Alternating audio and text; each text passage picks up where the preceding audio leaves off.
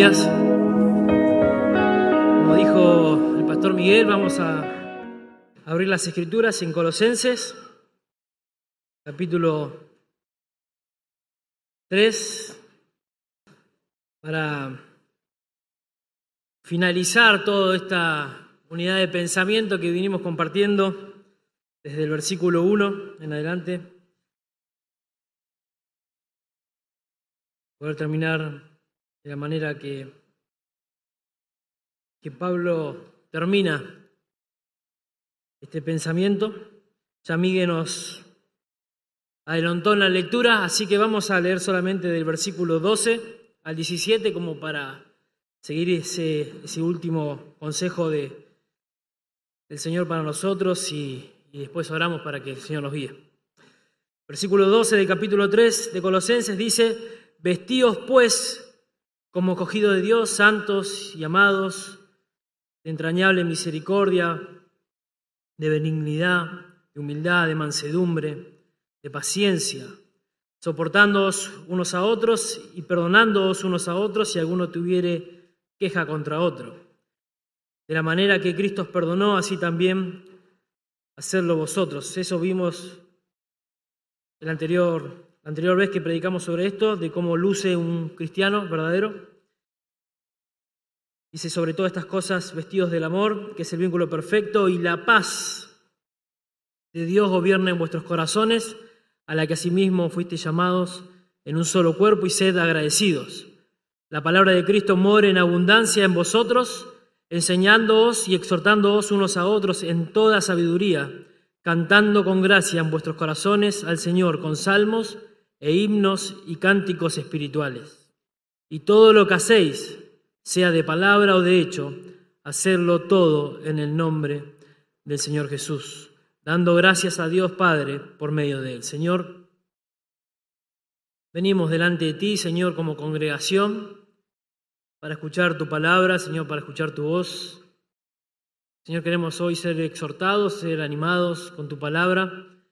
Dios, sé que tú tienes el poder para transformar vidas, para salvar personas, Señor, para levantar de los muertos aquel que está y yace en sus pecados, Señor, para hacernos alejar de aquellos que practican el pecado, Señor, tu palabra tiene el poder para santificar a tu iglesia.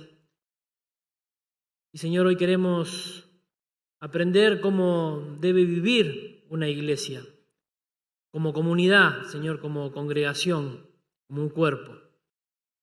Y Señor, nos enseñas algunas evidencias que queremos ver, Señor, y, entregarnos en tus manos para que hagas la obra que solamente tú puedes hacer, Señor. Nos entregamos a ti en el nombre de Cristo Jesús.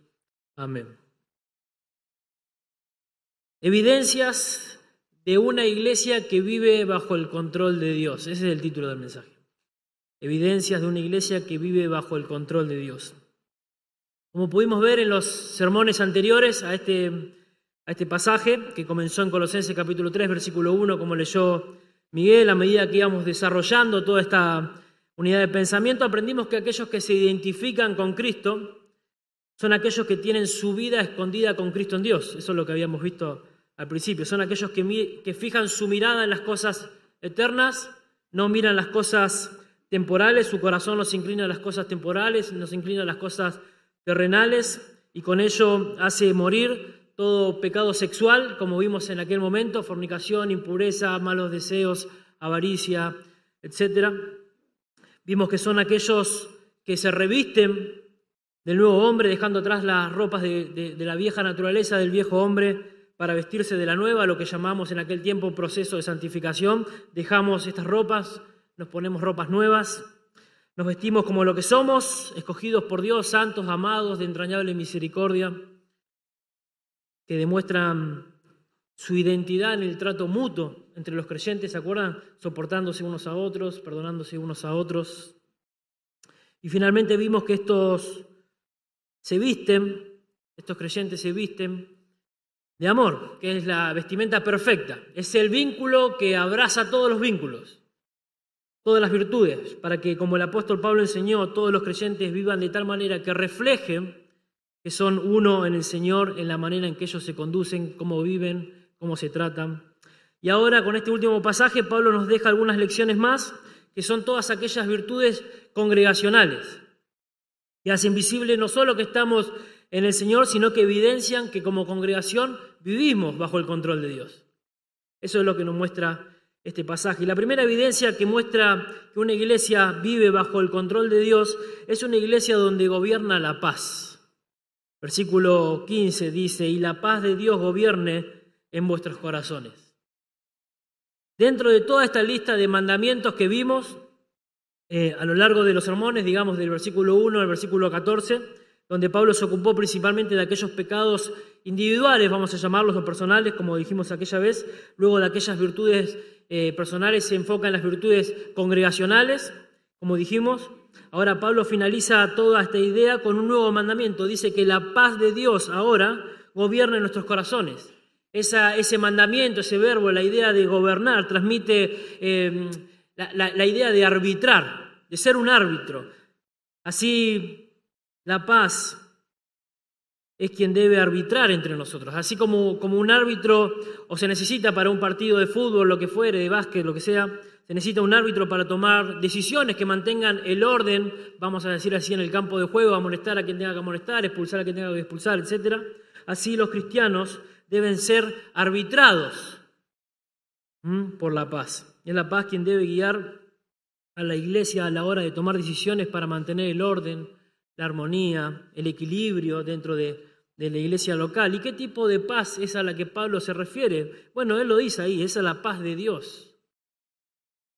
No es una paz como el mundo da, es la paz de Dios.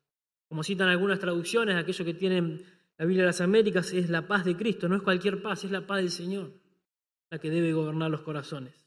La paz de sabernos perdonado, de saber que tenemos una nueva vida en Cristo, la paz de estar bien con Dios, como cantamos cuando cantamos el himno, de que mis cuentas por el pecado fueron saldadas en la cruz del Calvario por los méritos de nuestro Señor Jesucristo, y estamos ahora en una relación de, amistad con Dios. Esa paz, dice Pablo, gobierne nuestros corazones. Esa paz va a ahuyentar preocupaciones, va a ahuyentar ansiedades, inseguridades, que atentan muchas veces en mantener la armonía dentro de la iglesia local.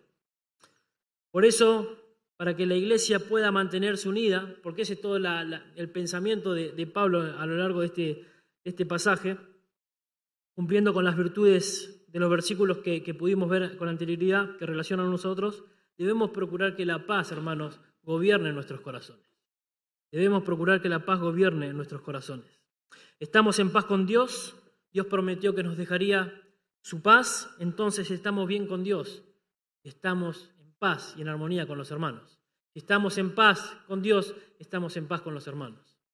Esa es la idea. Por esa razón es importante que para hablar de la paz, hermanos, de la paz de Dios, traslademos nuestra mente a aquel momento en que no había paz de Dios en nuestros corazones. No había paz, sino que según la Biblia en Juan 3:36 no era la paz de Dios que estaba sobre el, sobre el hombre, sino que la ira de Dios que estaba sobre el hombre.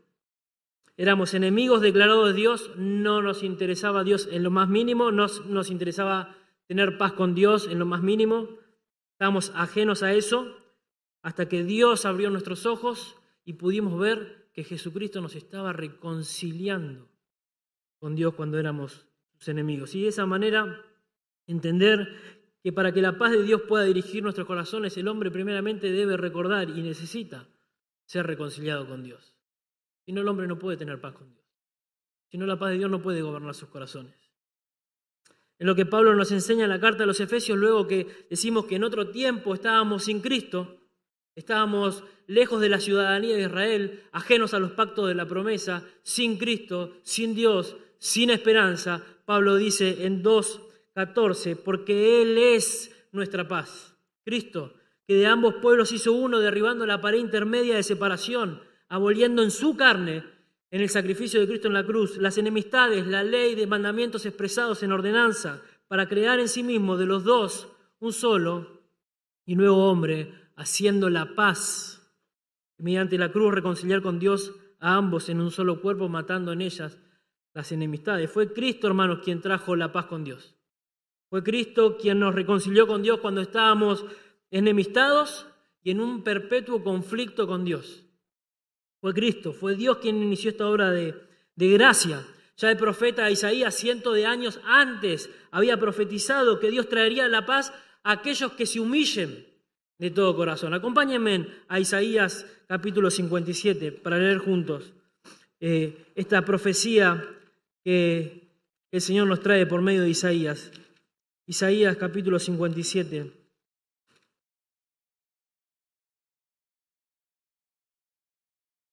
Versículo 15. Dice así la palabra del Señor, porque así dijo el alto y sublime, el que habita en la eternidad y cuyo nombre es el santo. Yo habito en las alturas y la santidad, y con el quebrantado y humilde de espíritu, para hacer vivir el espíritu de los humildes y para vivificar el corazón de los quebrantados. Noten, versículo 18, he visto sus caminos, pero los sanaré y les pastorearé y le daré consuelo a él y a sus enlutados produciré fruto de labios, paz, paz al que está lejos y al cercano, dijo Jehová, y lo sanaré. Pero los impíos, los malos, los pecadores, son como el mar en tempestad, que no puede estarse quieto, y sus aguas arrojan cieno y lodo. No hay paz, dijo mi Dios, para los impíos. Aquel que rechaza a Dios no tiene paz. Su seguridad se va a desmoronar en segundos cuando Cristo venga a hacer justicia. La paz no los controla, no gobierna sus corazones, son sacudidos con incertidumbre, con tristeza, con dolor, con miedo.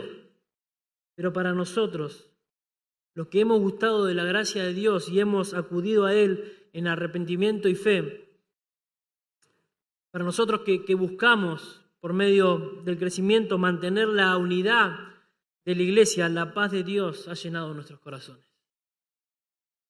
Una paz que dice Pablo sobrepasa todo entendimiento.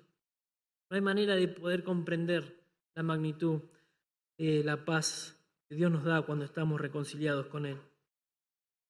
La paz llegó a nosotros porque fuimos justificados por pura gracia, por el mismo Señor. Pablo dice en Romanos 5.1, justificados pues por la fe tenemos que paz para con Dios.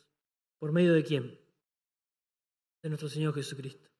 Jesús es quien nos reconcilió con Dios y trajo la paz con Dios. Y esa paz, según Juan 14, 27, es la paz que Dios nos ha dejado a nosotros.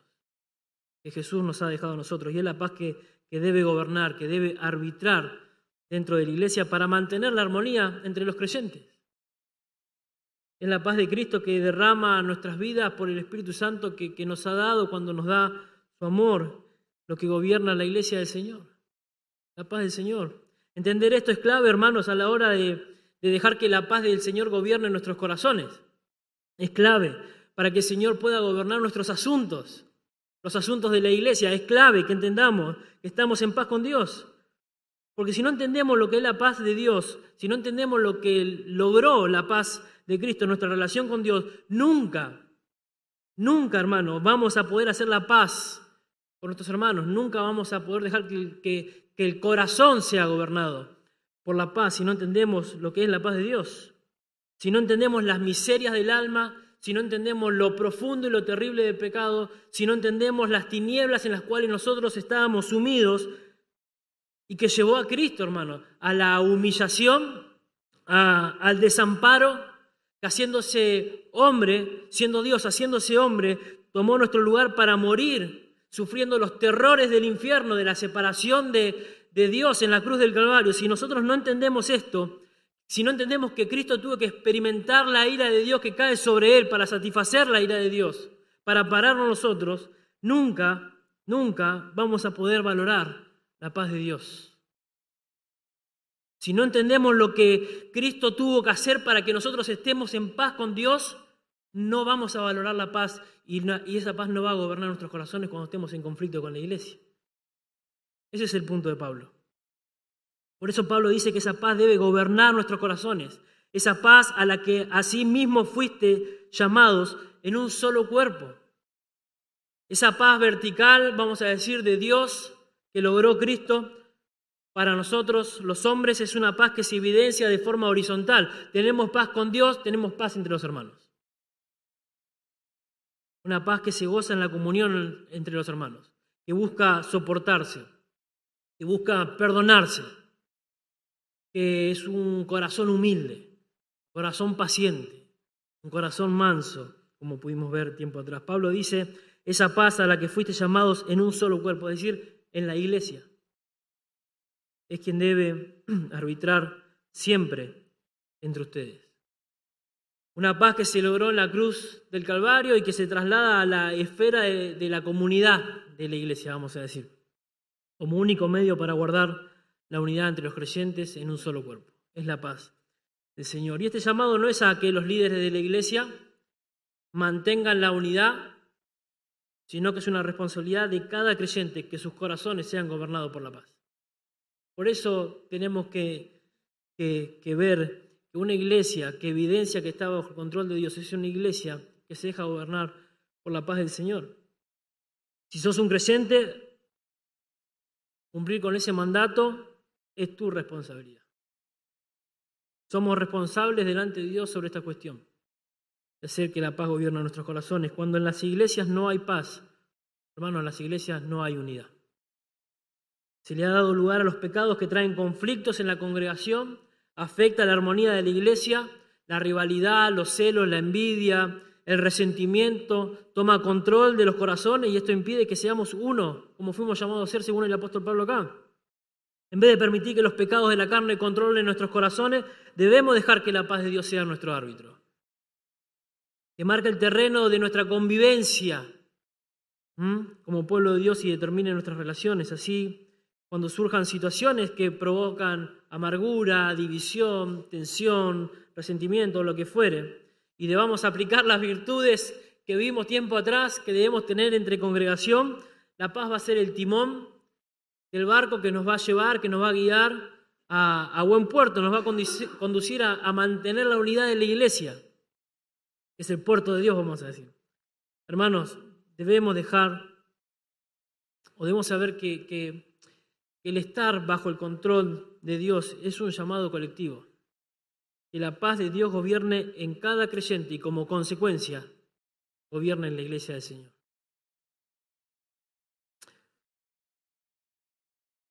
¿Estás contribuyendo por medio de la paz que Dios te ha dado a mantener unida a la iglesia del Señor?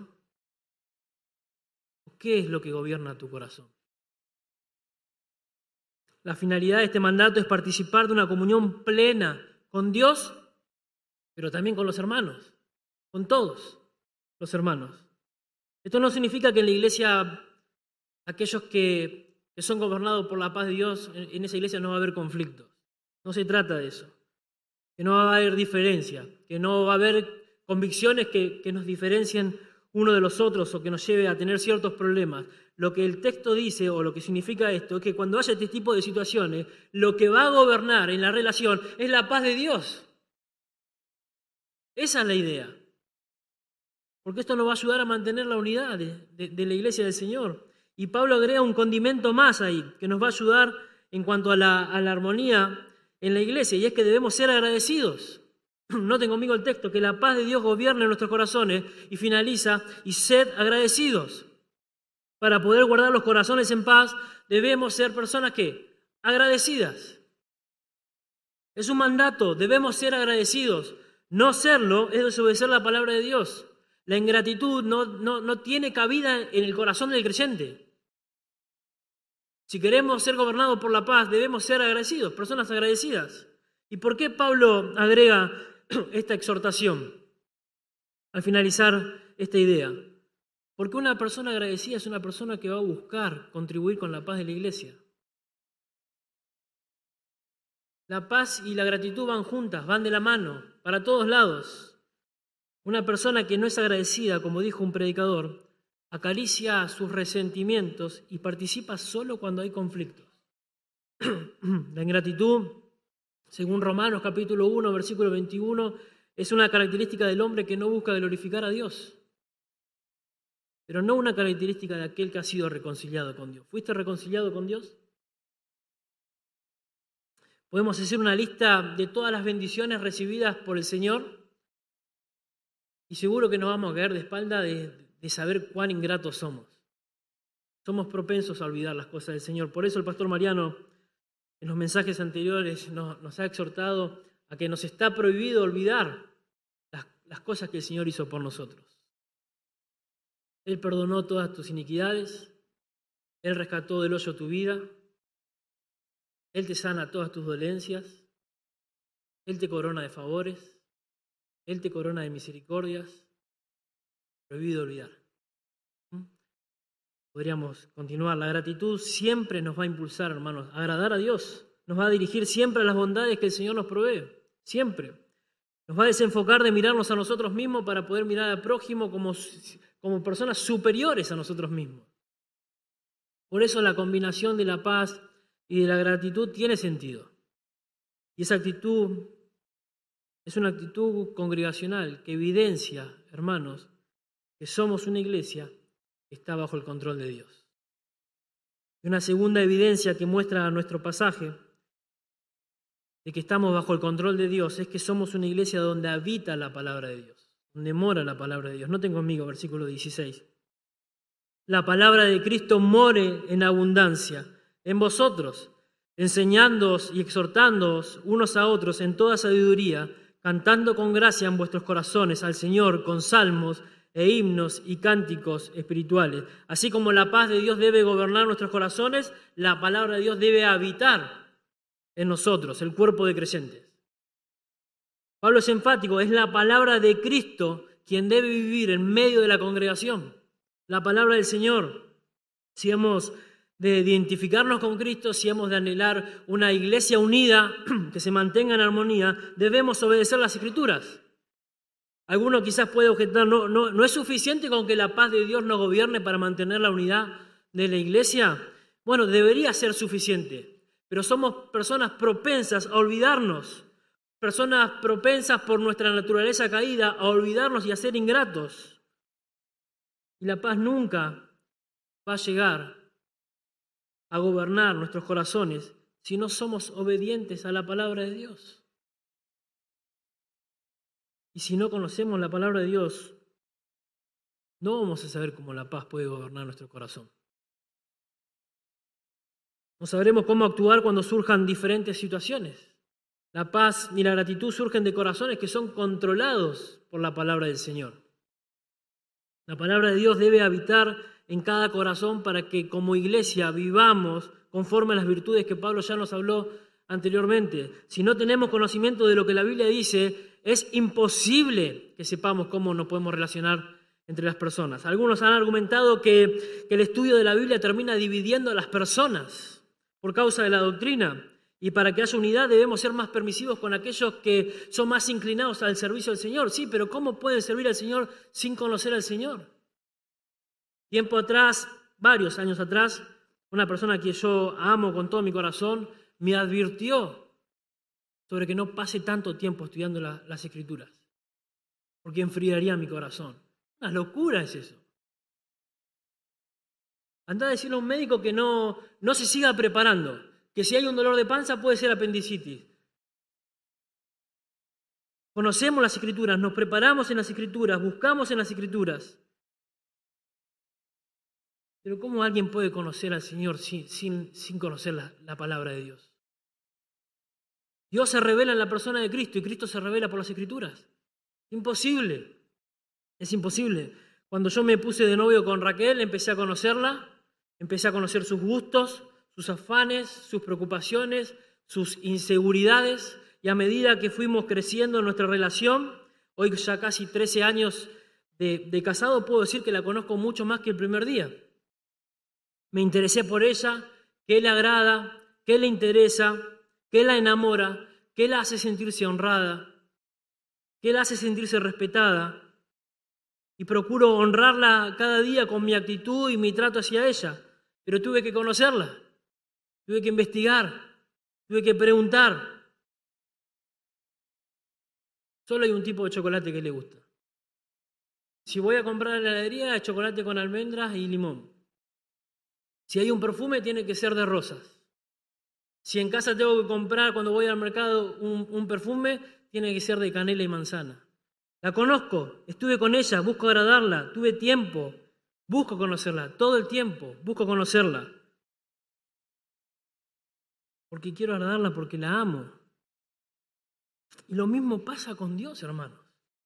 Si amas a Dios, si amas a Dios con todo tu corazón, vas a saber qué es lo que a Él le agrada.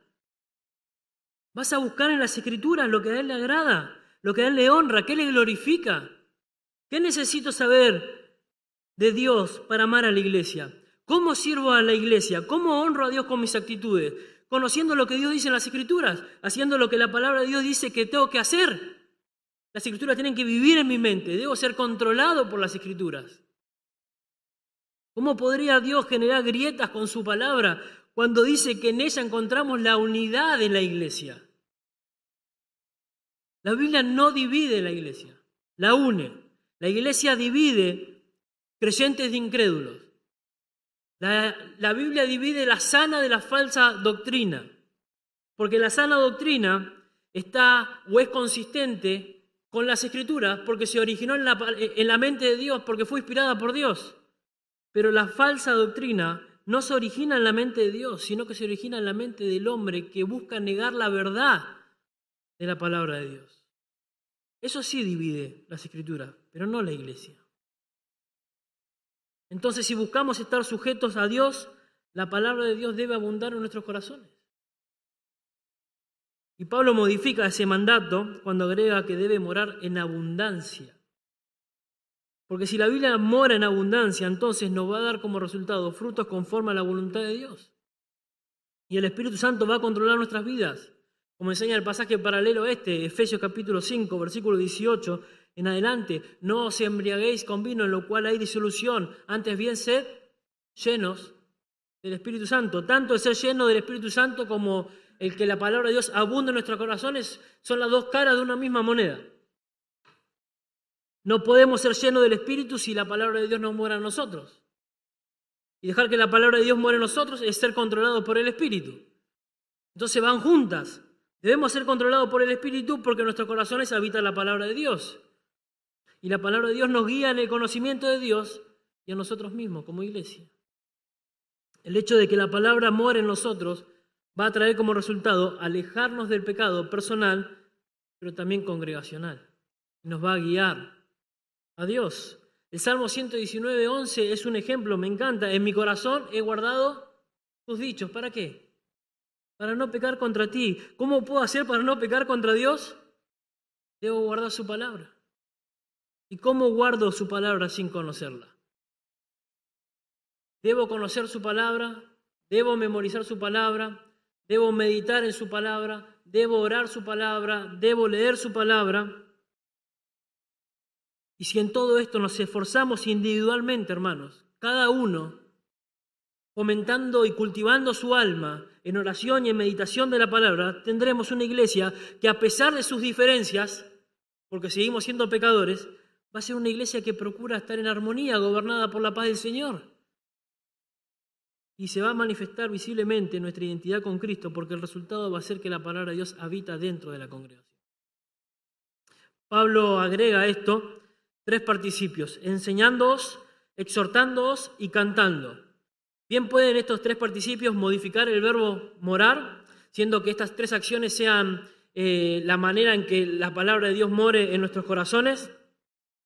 Eh, es decir, si nosotros enseñamos, si nosotros exhortamos, si nosotros cantamos, entonces la palabra de Dios mora en nosotros, o bien puede que sea el resultado de que la palabra de Dios more ya previamente en nuestros corazones. La iglesia se va a ver edificada por causa de la palabra, entre los creyentes nos vamos a enseñar, porque la palabra de Dios mora en nosotros, entre los creyentes nos vamos a exhortar, vamos a cantar la palabra, y mi opinión es que es esto último. O sea, que dice que todo eso lo tenemos que hacer con sabiduría, y la sabiduría viene por la palabra de Dios que mora en nosotros. Permite que el Espíritu Santo nos controle, nos guíe, nos dirija. Sin embargo, es algo cíclico, ¿no? Eh, enseñamos porque estamos llenos de la palabra, exhortamos y cantamos, pero viceversa. También la palabra mora en nosotros cuando la cantamos, como recién nos enseñamos. Pero más allá de eso, el punto eh, en que Pablo nos dice es que esta es la atmósfera en, la cual el cristiano se debe mover, debe manejar, debe vivir. Y el poder vivir así como congregación está que la palabra de Dios habite en nosotros. Que nosotros nos enseñemos muestra que a pesar de que Dios haya capacitado por el Espíritu Santo dando dones a líderes en la iglesia para enseñar fielmente las Escrituras, también es una responsabilidad de que todo creyente esté lleno de Dios para poder enseñar mutuamente en el contexto de la comunión de la iglesia. Todo cristiano debe prepararse para comunicar bien la palabra del Señor. Es llamado a todos, a todos los creyentes. Todo creyente debe preocuparse por entender los caminos del Señor y poder predicarlos, evangelizar. Cuando se dan estas charlas de pasillo que nos estamos yendo, puedes enseñar. Cuando invitas a una persona a tu casa a cenar con su familia, momento para enseñar. Cuando tenés breves charlas eh, por WhatsApp, se puede enseñar. Hay un hermano que siempre nos manda mensaje y, a veces nos reímos, pero dice, edificame hermano. Te dice, como que no solamente me digas gracias por edificarme. Es la forma de que nosotros enseñamos, nos exhortamos, nos edificamos como cuerpo. La enseñanza de los caminos Señor es responsabilidad de todos, de todos. Por esa razón debemos dejarnos conducir por la palabra de Dios cuando habita en nuestros corazones. Por otro lado, Pablo dice que nos exhortemos. Es decir, por medio de la palabra de Dios nos amonestamos unos a otros. Cuando nos amonestamos, estamos estimulando al hermano a seguir la verdad. Advertimos, confrontamos, ya sea porque la persona se está desviando del camino, ya sea porque con sus actitudes le está haciendo de tropiezo a otras personas, em, porque nos estamos amoldando al mundo. Todo esto se produce cuando la iglesia controlada por la palabra de Dios se preocupa por los hermanos, por la comunión de los hermanos, cumplir con la palabra, amonestando con la palabra que habita en el corazón del creyente. Y por otro lado, el hermano, que está lleno de la palabra, va a ser un hermano con un espíritu humilde y manso que se va a dejar exhortar y se va a dejar enseñar. El escritor a los hebreos hace una exhortación seria a los creyentes en, en capítulo 3, versículo 12. Él dice así, yo lo leo, mirad hermanos que no haya ninguno de vosotros corazón malo de incredulidad para apartarse del Dios, vivo.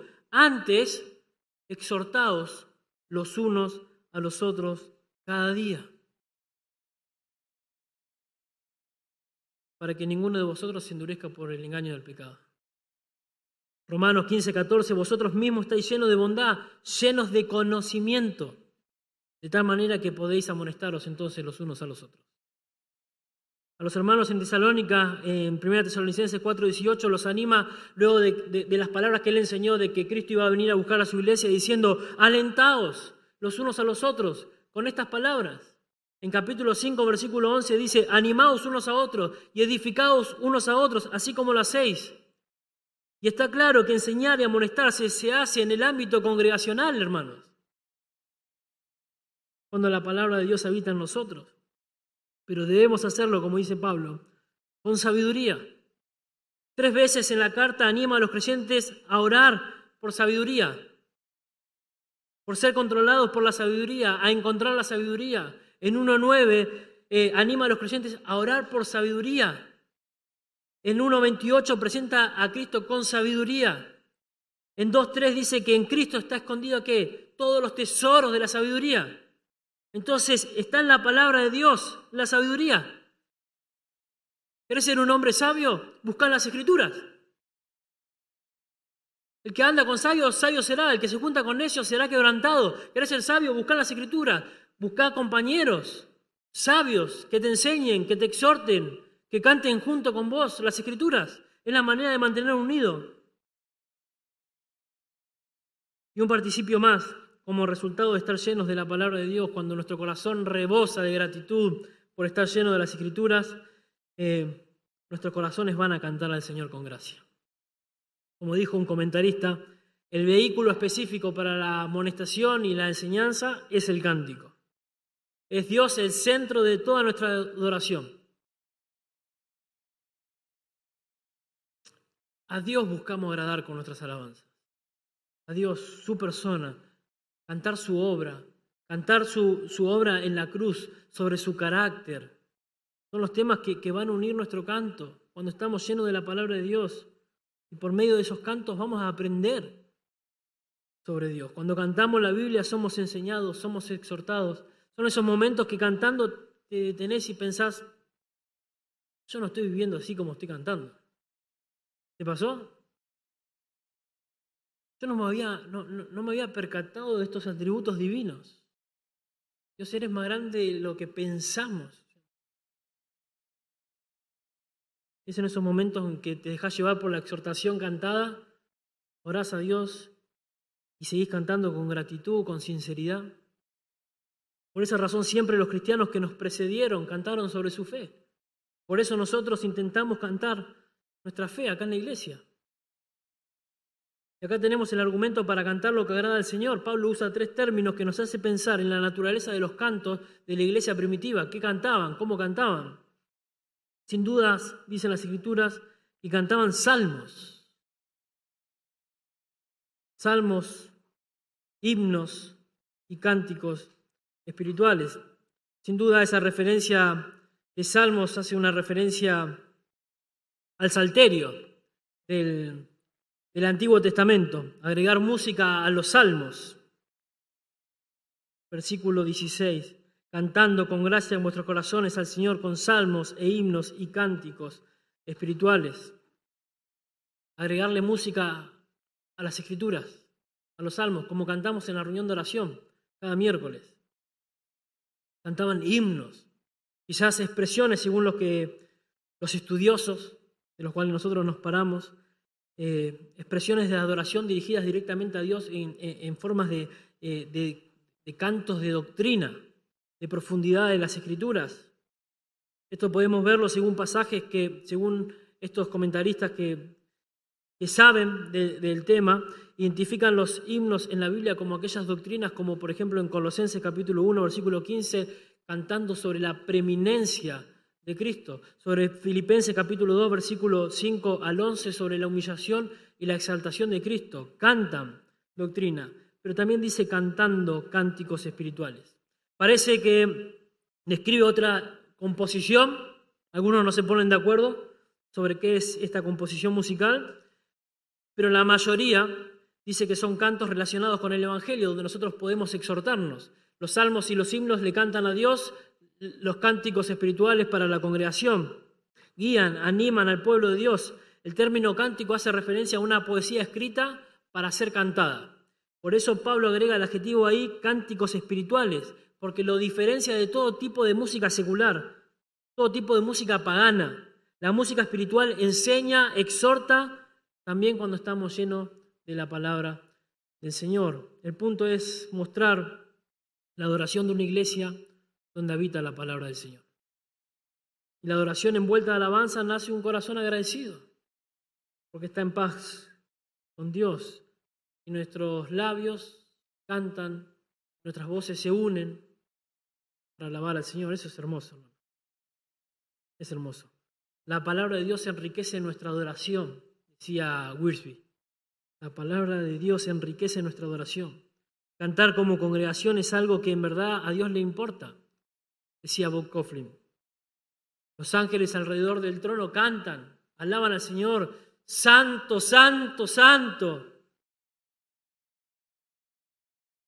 Los hombres cantan al Señor y se le ha dado la capacidad de poder tocar instrumentos para adornar nuestros cantos al Señor. La adoración a Dios en verdad le importa. En Nehemías capítulo 12, versículo 46 dice que los ministros se dedicaban con celo al servicio y entre ellos los cantores, porque son personas que ministran, que enseñan, que exhortan por medio de los cantos. Dice Nehemías capítulo 12, habían cumplido el servicio de su Dios y el servicio de la expiación, como también los cantores, porque desde el tiempo de David y de Asaf, ya de antiguo, había un director de cantores para los cánticos, alabanzas y acciones de gracia. En Apocalipsis 5, versículo 9, en Apocalipsis 14, versículo 3, dice que se escucha un cántico nuevo por parte de los salvos. En Apocalipsis capítulo 15, versículo 3 se escucha el cántico de Moisés. En el mismo versículo se escucha el cántico del Cordero. Vamos a cantar. Los cánticos, los cantos son algo que agrada a Dios y es la palabra de Dios cantada, la cabita entre sus santos, entre nosotros. Cuando cantamos, al Señor? ¿Habita la palabra de Dios en tu vida personal? Habita la palabra de Dios en tu vida de tal manera que vos puedes enseñar, exhortar, cantar, hablar con sinceridad con tus hermanos, porque la palabra de Dios habita en tu corazón. ¿Son tus charlas edificantes? ¿Es tu corazón humilde cuando se te exhorta, cuando se te enseña congregacionalmente? Una iglesia que está bajo el control de Dios eh, busca la armonía de la iglesia por medio de la paz, busca que la palabra de Dios habite en cada corazón, pero también una iglesia que vive bajo el control de Dios es una iglesia que hace la voluntad del Señor, versículo 17. Y todo lo que hacéis, sea de palabra o de hecho, hacerlo todo en el nombre del Señor Jesús, dando gracias a Dios Padre por medio de Él. Finalmente, Pablo concluye con todas las virtudes bíblicas que el cristiano eh, debe dar a conocer que vive bajo el control de Dios. Tiempo atrás hablamos que a partir de nuestra nueva vida en Cristo eh, hemos sido despojados de la vieja ropa, vamos a decir, que, nos identificaba, que no nos identificaba con el Señor. Nos hemos vestido como escogidos de Dios, santos, amados, de entrañable misericordia. Hemos sido revestidos de la virtud de Cristo, despojándonos de los trapos sucios que, nos, que nos siguen Se nos ha enseñado cómo debemos vivir, puesto los ojos en Jesús. A lo largo de, todos estos sermones que pudimos ver, aprendimos que hay enseñanzas de aspecto quizás eh, en nuestra vida específicos, eh, el área de la pureza sexual, eh, pecados que afectan contra la congregación, enojo, ira, maledicencia, malas palabras, Hemos aprendido acerca de virtudes que debemos practicar, pero en esta conclusión, Pablo, finalizando toda esta unidad de pensamiento, tiene la intención de abarcar todas las áreas de la vida. Todas las áreas de la vida. Todas.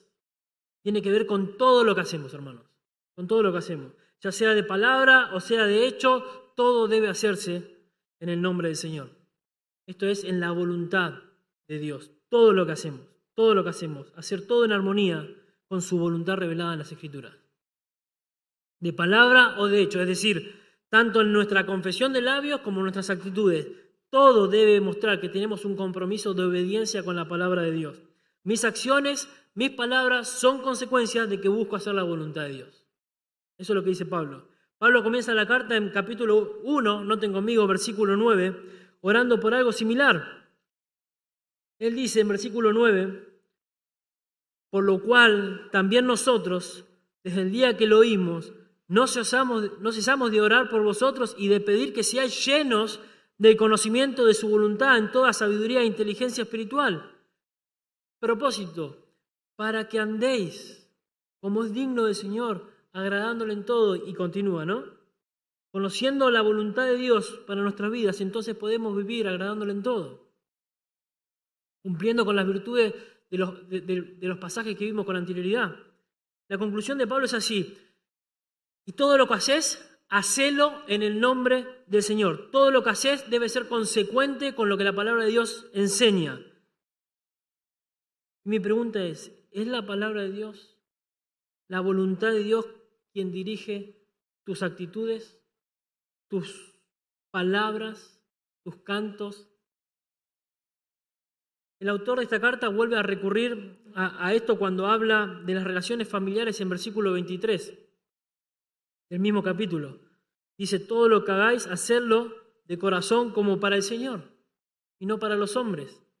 Pablo en 1 Corintios 10:31 usa una expresión similar. Si pues coméis o bebéis o hacéis otra cosa que hacerlo todo para la gloria de Dios. Y así como los corintios se los llama glorificar en las actividades quizás básicas como comer o beber, sabemos todo el contexto de, eso, acá se nos manda hacer todo para la gloria de Dios, todo para que en armonía y llenos de la palabra de Dios, soportándonos y perdonándonos unos a otros, vivamos para exaltar a Dios, para que el mundo sea capaz de, ver, escuchen bien, para que el mundo sea capaz de ver en, eh, en nosotros, por la manera en que nos conducimos y nos tratamos, de que somos el verdadero pueblo de Dios.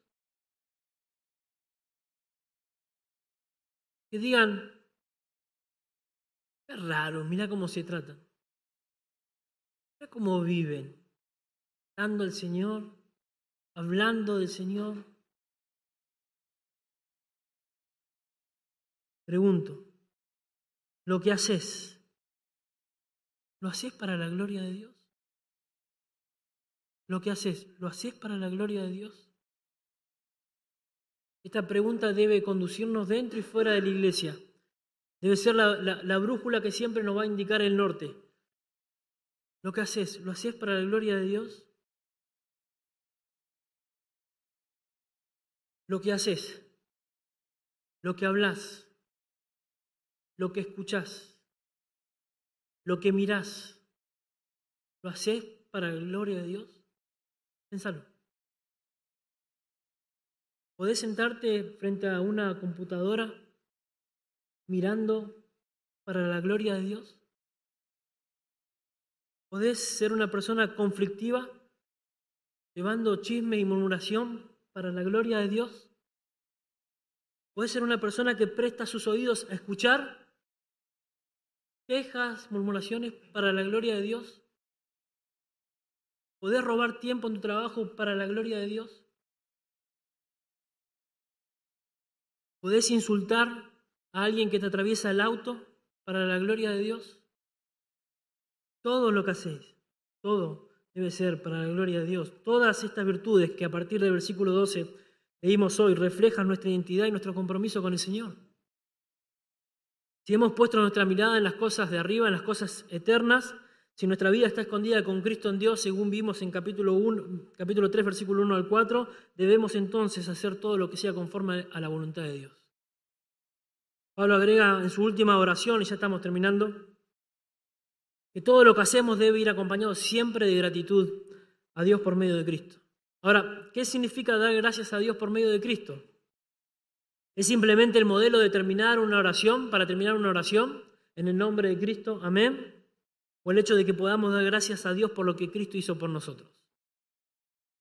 En capítulo 1, versículo 12, Pablo usa una expresión similar de gratitud al Padre, pero, pero más extensa. Creo que, que, nos ayuda a entender el significado de, de lo que es dar gracias a Dios en todo. Noten conmigo, versículo 12 del capítulo 1. Con gozo, dando gracias al Padre, ahí está, con gozo dando gracias al Padre que nos hizo aptos para participar de la herencia de los santos en luz, el cual nos ha librado de la potestad de las tinieblas y trasladado al reino de su amado Hijo, Cristo, en quien, Cristo, tenemos redención por su sangre, el perdón de pecados. Entonces entiendo que es por esto último. La gratitud a Dios es porque fuimos salvos, salvados por medio de Cristo. Podemos llegar a Dios por Cristo. Según Colosenses capítulo 1, versículo 20 en adelante, Jesús nos reconcilió con el Padre. Por esa razón podemos hacer todo lo que hacemos conforme a la voluntad de Dios. Y esto tira abajo el concepto de, hacer todo nombrando la frase en el nombre del Señor como si fuera algo mágico, aludiendo a un poder sobrenatural en esas palabras. No, la frase es para mostrarnos que Jesús es el mediador entre Dios y los hombres. Es Jesús quien nos trajo la paz de Dios. Es Jesús quien permitió que nosotros podamos tener una relación con Dios. Y que lo que hacemos en su nombre es porque hacemos su voluntad y todo lo que hacemos en su nombre es porque estamos agradecidos a Dios porque Jesús logró nuestra salvación y nos ha traído paz. Hermanos, es Jesús quien puede salvar al incrédulo. Y mi amigo que nos visitas hoy, es Jesús quien puede traer la paz de Dios a tu vida. Es Jesús quien puede librarte de tus pecados. Es Jesús quien, arrepentido de haber pecado contra Él, de haberle faltado el respeto de no, no, reconocer a Dios como el Creador, como soberano de todas las, las cosas, puede librarte de la esclavitud del infierno, de la condenación del infierno y la esclavitud de tus pecados. Jesús es quien por su sacrificio en la cruz puede reconciliarte con Dios. Yo te invito a que vayas en oración a Jesús, arrepentimiento y fe y arregles tus cuentas con Dios. Él solo puede darte paz para que puedas vivir haciendo todo lo que hace para la gloria del Señor, evidencias de una iglesia que, que vive bajo el control de Dios.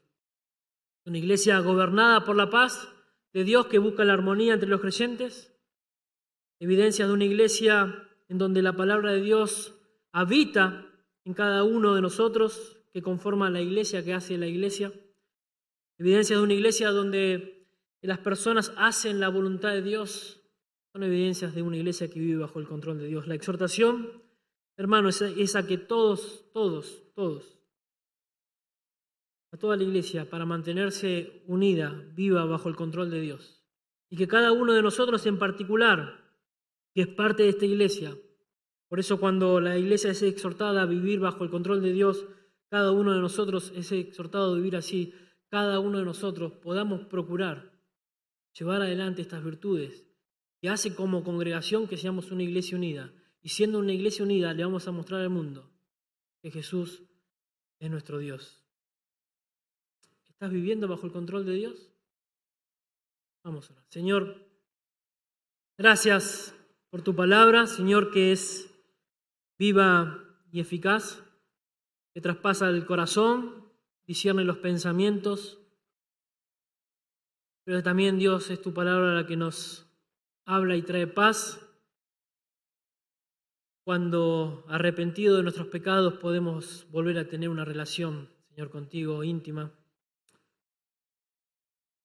Señor, delante de ti sabemos que somos propensos a olvidarnos de lo que Cristo hizo por nosotros. Creo que por esa razón nos has dejado la Santa Cena, Señor, para que cada mes la podamos recordar. Señor, somos propensos a quejarnos, a mirarnos a nosotros mismos, Señor. Sin embargo, has querido, Señor, que trabajemos en estas áreas para mantener una iglesia unida, exalte tu nombre, Señor, y de esta manera en armonía con los hermanos podamos tener buena relación unos, unos a otros. Señor, bendice tu palabra, ayúdanos a que ella sea nuestro eh, todo, Señor, para poder vivir conforme a ella, Señor. Te lo pedimos en el nombre de Cristo Jesús. Amén.